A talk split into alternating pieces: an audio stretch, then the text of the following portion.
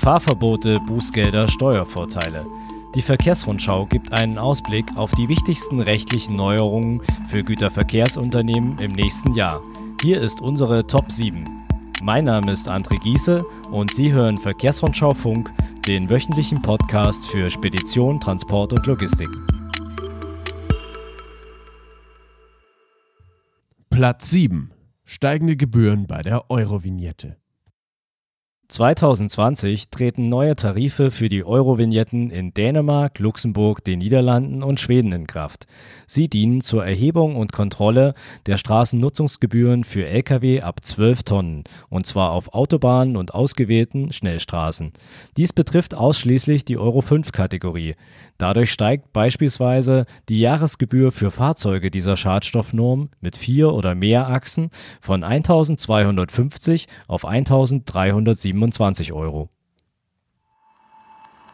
Platz 6. Lkw-Mautanhebung in Österreich. Österreich hebt zum Jahreswechsel die Lkw-Mauttarife für Fahrzeuge ab 3,5 Tonnen um durchschnittlich 2,1 Prozent an. Euro-6-Fahrzeuge erhalten zwar laut dem Mautbetreiber Asfinag weiterhin einen Rabatt in Höhe von rund 20 Millionen Euro, Trotzdem, ein Euro-6-Lkw mit vier Achsen und mehr zahlt tagsüber demnach künftig 40,981 Cent pro Kilometer. Die externen Kosten für die Luftverschmutzung sollen Euro-6-Lkw künftig übrigens voll angelastet werden. Platz 5. Kürzere Feiertagsfahrverbote für Lkw. Im Norden Deutschlands tut sich etwas.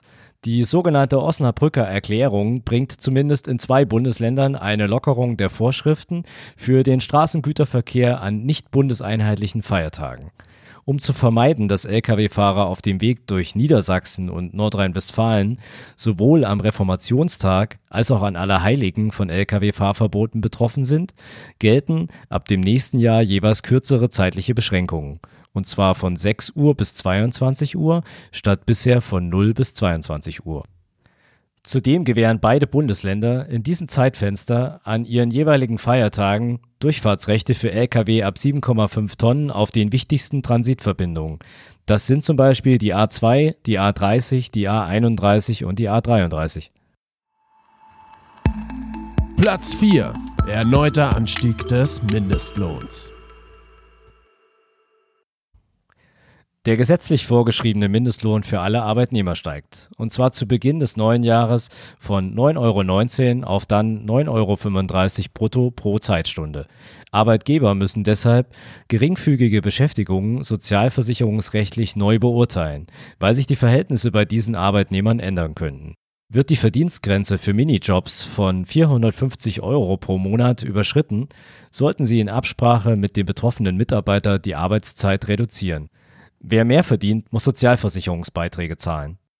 Zudem gilt für Auszubildende ab 2020 eine monatliche Mindestvergütung von 515 Euro, zumindest im ersten Jahr. Danach soll sie weiter steigen. Platz 3. Verschärfung des sektoralen Lkw-Verbots.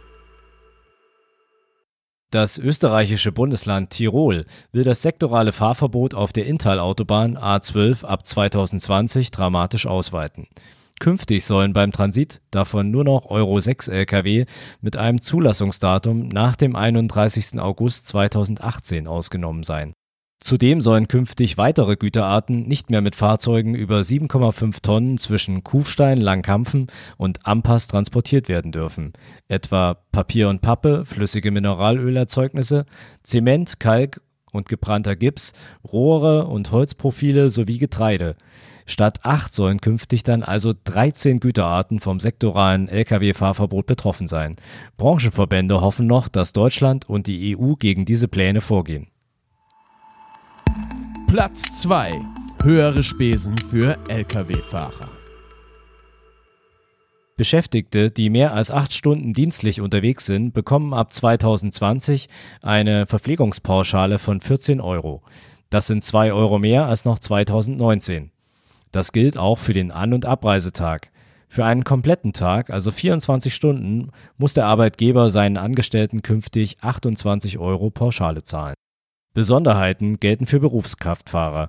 Künftig können sie pro beruflicher Übernachtung im Fahrzeug pauschal 8 Euro als Werbungskosten geltend machen, wenn sie für diese Tage auch die normale Verpflegungspauschale bei der Steuererklärung ansetzen könnten.